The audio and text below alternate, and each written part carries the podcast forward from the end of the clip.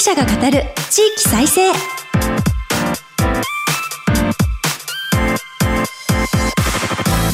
こんにちは。日本経済新聞の支局記者が語る地域再生。MC を務めさせていただきます。古き良き時代から来ました。真面目なアイドル真面目にアイドル。ユッフィーこと寺島由布です。私寺島由布は早稲田大学在学中の2013年からソロアイドルとして活動しています。またゆるキャラ好きとしてゆるキャラグランプリをはじめ各地のキャラクターイベントで MC も担当してきました。この番組を進行していきます。どうぞよろしくお願いいたします。さてお聞きのラジオ日経では先週地域再生をテーマにした番組をスタートしました。こちらその2回目です。今日本経済新聞は電子版において人口減少産業活性化などの課題解決に取り組む地域の姿をデータで読む地域再生という特設サイトを設けて日々記事を発信しています。この番組では日本経済新聞の52支局のネットワークを生かし毎回一つの地域にフォーカス。記者が知る地域の今を伝え地域の魅力も紹介します。日経電子版から地域ニュースもピックアップしてお届けします。さて今日この番組では前回に引き続き徳島県に注目します。この後日経の徳島支局長が登場します。来春開校する私立高等専門学校神山丸ごと高専についてご紹介します。また各地の地域ニュースを挟んで後半は支局長が知るおすすめスポット大塚美術館を取り上げます。どうぞお楽しみに。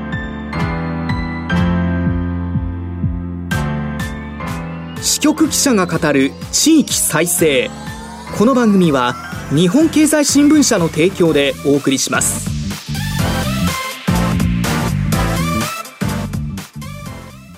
クローズアップ徳島。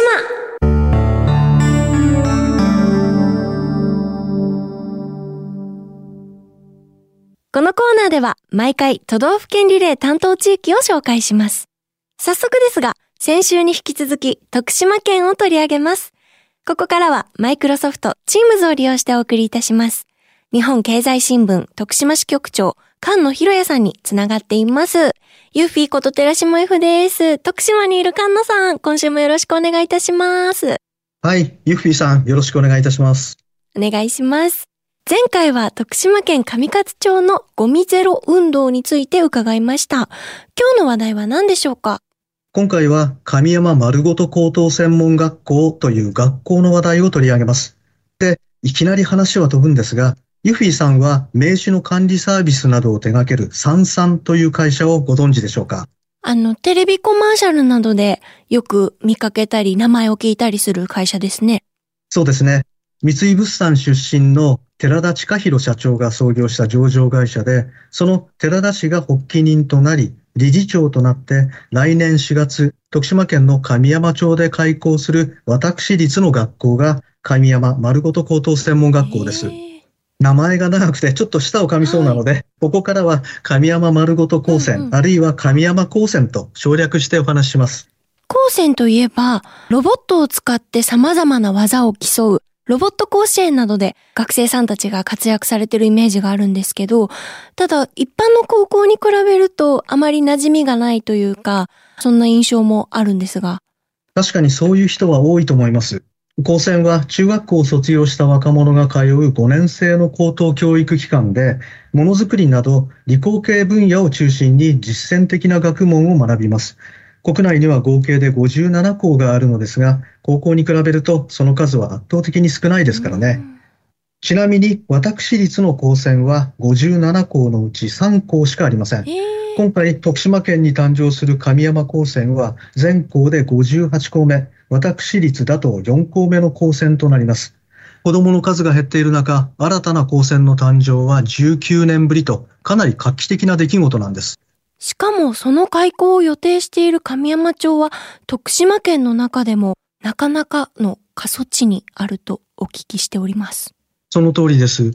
神様の山と書く神山町は、JR の徳島駅から車で40分ほど離れた山間部にあり、人口も5000人足らずの小さな町です。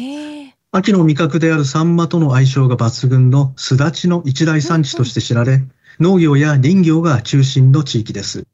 では、どうしてそんな町に私立高専を作るのか。話は10年以上前に遡ります。2010年、三々の寺田社長が神山町にサテライトオフィスを開いたのがきっかけなんです。ん？ちょっと待ってください。名刺管理の会社ですよね、三々。その三々がどうして徳島県の過疎地にサテライトオフィスを開いたんでしょうかこう名刺がたくさん飛び交う大都市の方が良かったんじゃないですかね。鋭い指摘です。ポイントの一つはそこにあります。徳島県はかつて全国的に見ても通信環境の悪い遅れた地域でした。ところが、ピンチをチャンスに変える潜在一遇の機会が訪れたんです。それはテレビのデジタル放送への移行です。2006年に地上波テレビ放送がアナログからデジタルに切り替わるタイミングを捉え、徳島県の飯泉家門知事は国から大型のインフラ整備資金を調達しました。県内に光ファイバーの高速通信網を敷くのが狙いで、そのモデル地区になったのが神山町だったんです。大都市部と変わらない通信環境と豊かな自然を売り物に、神山町は一躍サテライトオフィスの集積地に変わったんです。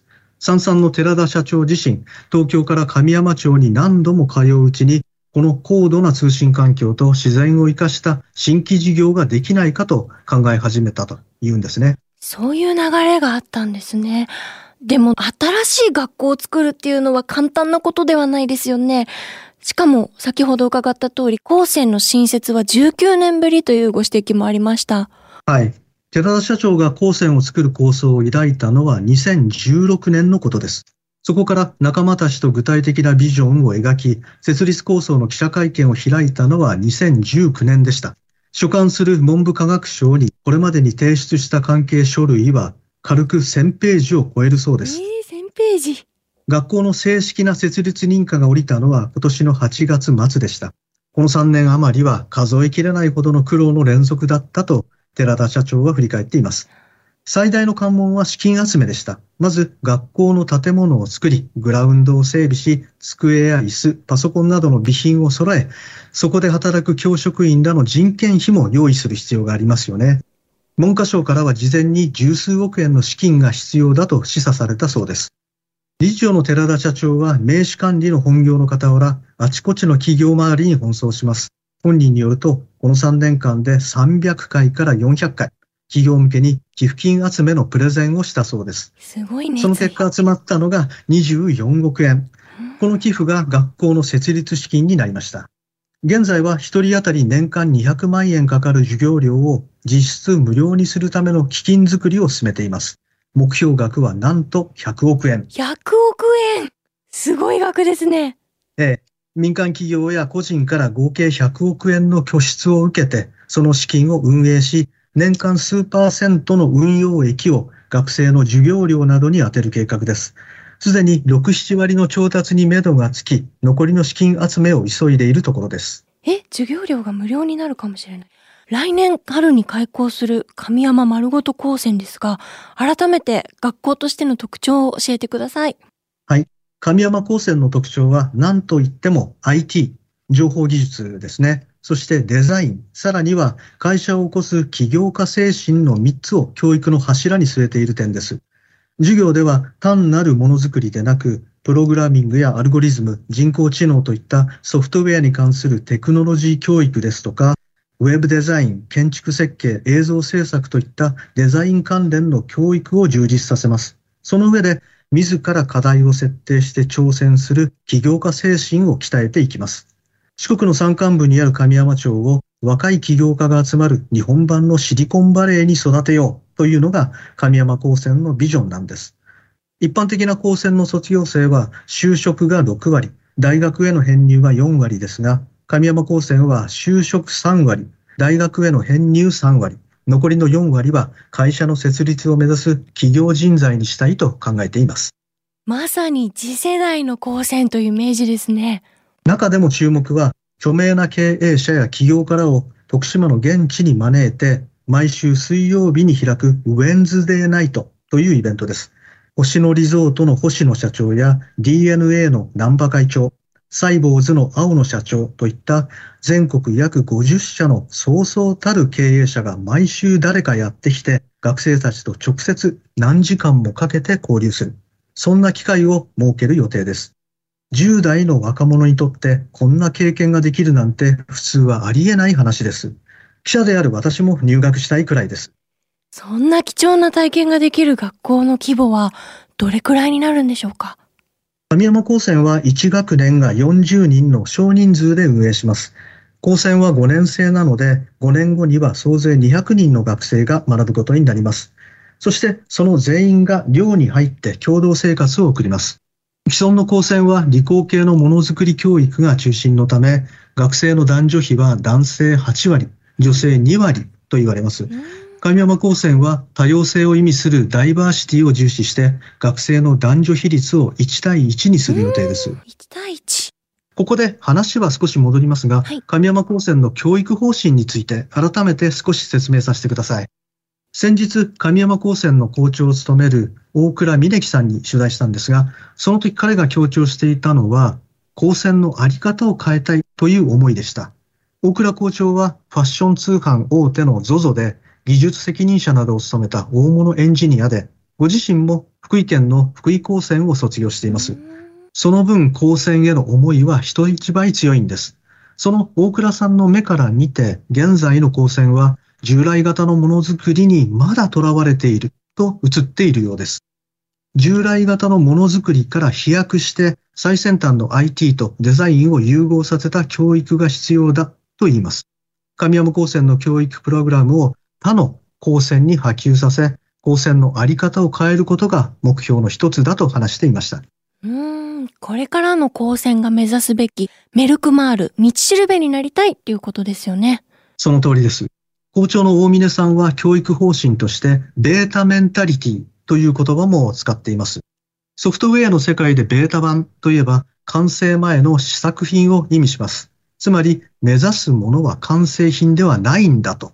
学生たちに対して最初から完成品は求めない。未完成でいいから、まず一歩踏み出して挑戦しよう。失敗したらそれを次のステップに活かせばいいんだという発想を植え付けたいんだと言っています。確かに新たに事業を起こす起業家にとって欠かせない視点だと思います。うん、我が身を振り返っても、小学校から大学を含め学生時代は常に問題に対する正解を求められてきた気がします。でも世の中は丸抜式の正解では成り立っていませんよね。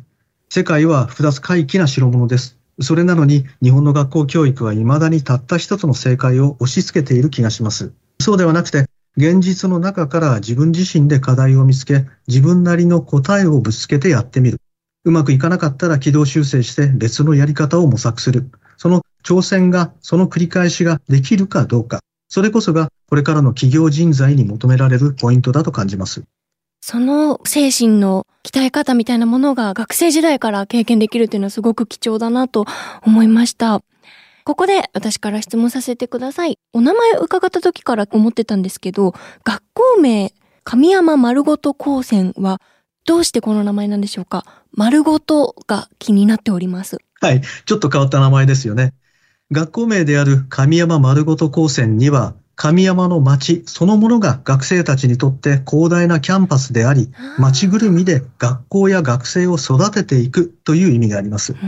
今回の学校新設にあたっては、地元の神山町が全面的に協力しています。古くなって移転した神山中学校の校舎とグラウンドを無償で貸与するほか、神山高専が新たに設ける校舎の土地も町が更地にして提供しました。学生たちが暮らす寮の食事も地元で採れた野菜や徳島県内で採れた魚介、肉などを使います。最初にも言いましたが、神山町は人口5000人足らずの小さな町です。そこに高専ができれば、5年後には学生と教職員らを合わせて250人が加わります。人口の5%が数年で増える計算です。本当だ。神山町の後藤町長も、高専の開校はこの町始まって以来の画期的な出来事だ。町全体で神山高専を応援していくと話しています。もう町が丸ごと応援している高専ってことなんですね。心強いですね。神山丸ごと高専で育った若者たちが将来どんなビジネスを起こし、地域や日本を変えていくのか、私も楽しみになってきました。日本経済新聞徳島支局長の菅野博也さんにお話を伺いました。ありがとうございます。ありがとうございます。菅野さんには後ほどまたご登場いただきます。日本経済新聞の支局記者が語る地域再生日経電子版地域ニュースヘッドライン。このコーナーでは、日経電子版と紙面の地域欄に最近掲載された記事から、番組が注目した日本列島各地の話題をピックアップして紹介します。最初のニュースです。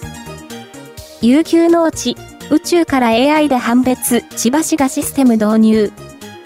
千葉市は27日、悠久農地の情報を把握できるシステムを導入すると発表しました。人工衛星が撮影したデータを解析し、AI 人工知能で農地の工作状況を判別します。2023年初めに導入を目指します。従来は現場での目視や書類で情報を管理しており、担当職員の作業が負担になっていましたが、システムを活用し、現場調査が必要な有給農地を絞り込み、負担を大幅に削減します。次のニュースです。ゲーム条例の香川、宿泊一体の e スポーツ新拠点。高松市にある金光キャピタルホテルが e スポーツの新たな発信拠点となります。大型スクリーンと高速回線設備を導入し大会を開催します。年内をめどに常設の練習施設も設ける計画で合計およそ1億円を投じます。香川県がネットゲーム依存症対策条例を施行している中、全国的な e スポーツ拡大の機運を香川にも波及させ、宿泊と一体で収益拡大を目指します。最後のニュースです。四国で加速する GX、見えてきた脱炭素社会。四国で GX、グリーントランスフォーメーションへの取り組みが加速してきました。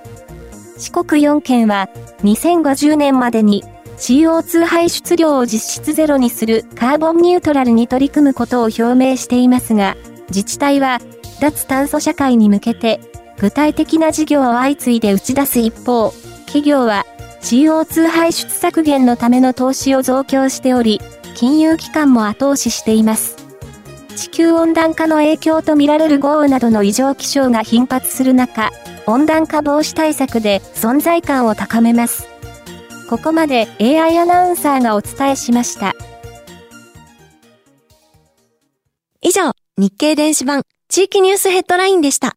ご紹介した記事の全文は、日本経済新聞の電子版をぜひチェックしてみてください。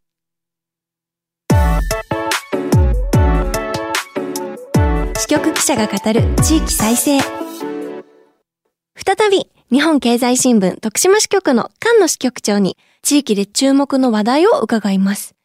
このコーナーで取り上げるのは、徳島県鳴門市にある大塚国際美術館ですね。はい。これはもう全国の皆さん、さらには海外からの観光客にもぜひ訪れてほしいとっておきの美術館です。一言で言えば、古代から現代まで西洋絵画の名作が1000点以上一堂に揃っているという世界で唯一の美術館です。少し落ち着いてきたとはいえ、新型コロナウイルスの影響で気軽に海外旅行に出かけるのは難しいですよね。今こそ、鳴門市の四国の大塚美術館を訪れて、世界の美術館巡りをしてほしいと思います。世界中の絵画を一気に見られるっていうのはすごく素敵な施設だなと思うんですけど、でも世界中の絵画があるっていうことは、どれも複製品？レプリカ？ということですかね？その通りです。ですが、ただのレプリカではないんです。ちょっとわかりにくいのですが、まず土を焼いて陶器の板を作ります。はい、次に本物の原画を撮影した写真画像を原寸大のまま陶板に貼り付けます。その上で専門の職人が油絵の絵の具が盛り上がった部分まで筆のタッチを再現し、全体を再び焼き付けます。こうして出来上がった作品はまさに本物と見まがうほどの出来栄えです。しかも、当板に焼き付けた絵はそのまま1000年以上色あせないと言われています。ですから、館内はフラッシュこそダメなんですが、通常の写真撮影は OK になっています。美術館ではなかなか珍しいですよね。そうですね。1000点の絵があるということは、全部見て回るのはかなり大変そうですね。そうですね。延べ床面積は3万平方メートル。おすすめの鑑賞ルートは約4キロあると言いますから、普通に歩くだけで1時間。もちろん絵を鑑賞しながらの工程になりますから、主な作品を眺めるだけで軽く2、3時間はかかります。ルネサンスやバロックなど、あらかじめ興味のある時代や作家など、ポイントを絞っておくといいですね。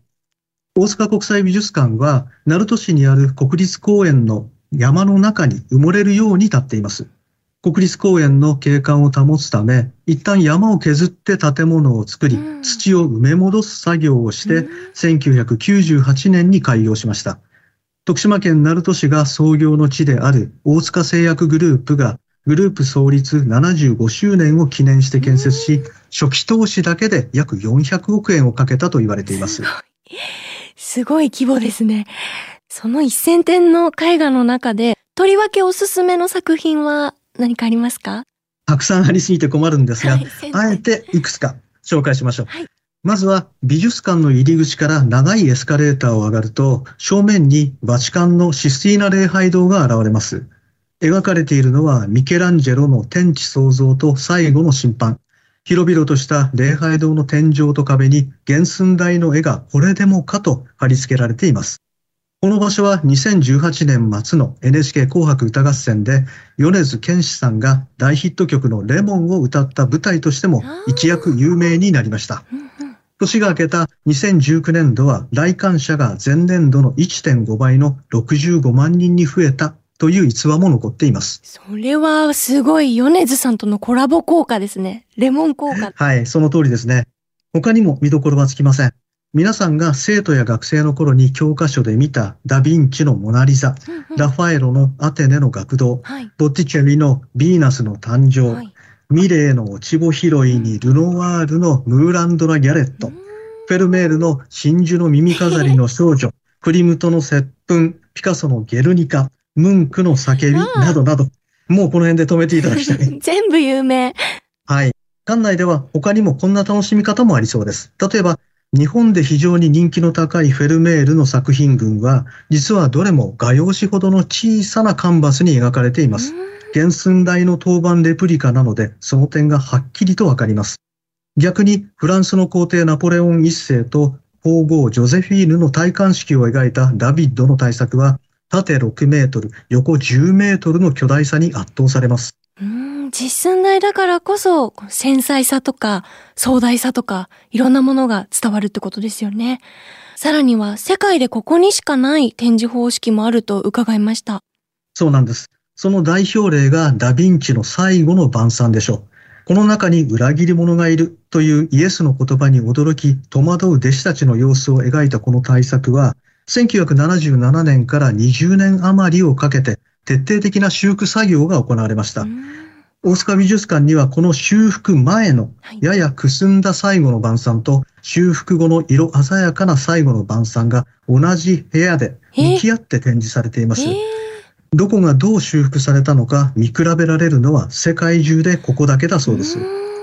ゴッホが描いたひまわりの絵も見物です。ゴッホが描いた花瓶に入ったひまわりの絵は世界中に7作品しかないと言われています。そのうちの1枚は第二次世界大戦の際に日本の兵庫県で火災で消失してしまいました。そうなんですね。ところが大塚美術館に行けば7つのひまわりをすべて見比べることができます。消失前の画像データをもとに当番レプリカで再生したひまわりが見られるというわけです。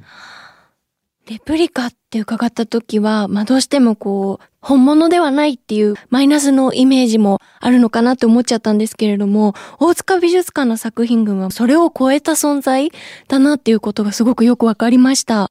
おっしゃる通りです。確かに本物ではありません。本物ではないんですが、こうした貴重な絵画が一堂に見られるというメリットは本当に大きいと思います。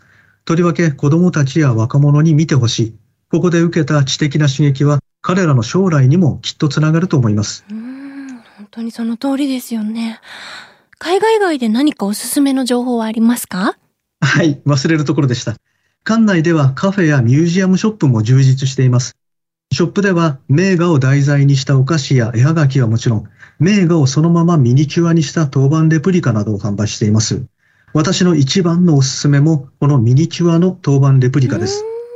入館料は大人の当日券が3300円で、まあ安くはありませんが、大塚美術館の役員を長年務める田中修作さんによると、所蔵品は1000点以上、1点あたりの鑑賞料はわずか3円だよとおっしゃっていました。そう考えれば決して高くはないと言えそうです。そうですよね。世界の名画をレプリカとはいえ、本当に迫力を持って体感できると思ったら、一作品3円ならね、いっちゃいますよね。芸術の秋にぴったりの話題、徳島県鳴門市にある大塚国際美術館についてご紹介いただきました。日本経済新聞徳島支局長菅野博也さん、お話ありがとうございました。ありがとうございました。ここまでマイクロソフト Teams を利用してお送りしました。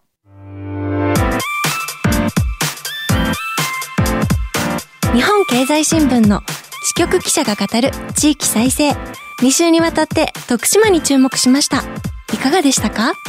今回お話伺った神山丸ごと高専起業家としていろいろ学べるっていうその勉強の内容も非常に興味深いなと思ったんですけれどもまず環境が素晴らしいなと思って神山の街ぐるみで皆さんが応援されてる学校に通って5年間仲間たちと一緒に同じ釜の飯を食うじゃないですけど長い時間をかけて友達ができたりとか企業について話をしたりとか将来のことを話したりっていうそれができる環境に身を置けるってことがまずすごいなと。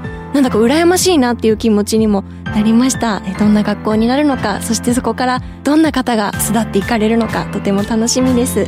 そして美術館のお話も伺いましたが大塚美術館レプリカとはいえ実寸大の大きさで迫力を持って作品に対峙できるっていうしかも展示方法も時代ごとだったりとか修復前と後を一気に見られるとか非常に工夫があってぜひ行ってみたいなと思いました。2週にわたって徳島の魅力を伺ってきました。さて来週は日本経済新聞仙台支局支局長の松田拓也さんにご登場いただきまして宮城仙台の魅力今話題の出来事などをご紹介いただきます。この番組は放送後ポッドキャストで配信します。日経電子版からも聴取できますのでぜひご利用ください。また放送後に番組全編をもう一度お聞きになりたい方はラジコのタイムフリー機能で放送から1週間以内でしたらいつでもお聞きいただけます。ぜひご利用ください。番組のご感想はハッシュタグ地域再生ラジオでぜひつぶやいてください。ここまでのお相手はユッフィーこと寺島由布でした。ではまた来週。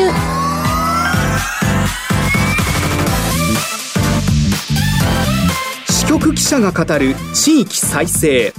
この番組は日本経済新聞社の提供でお送りしました。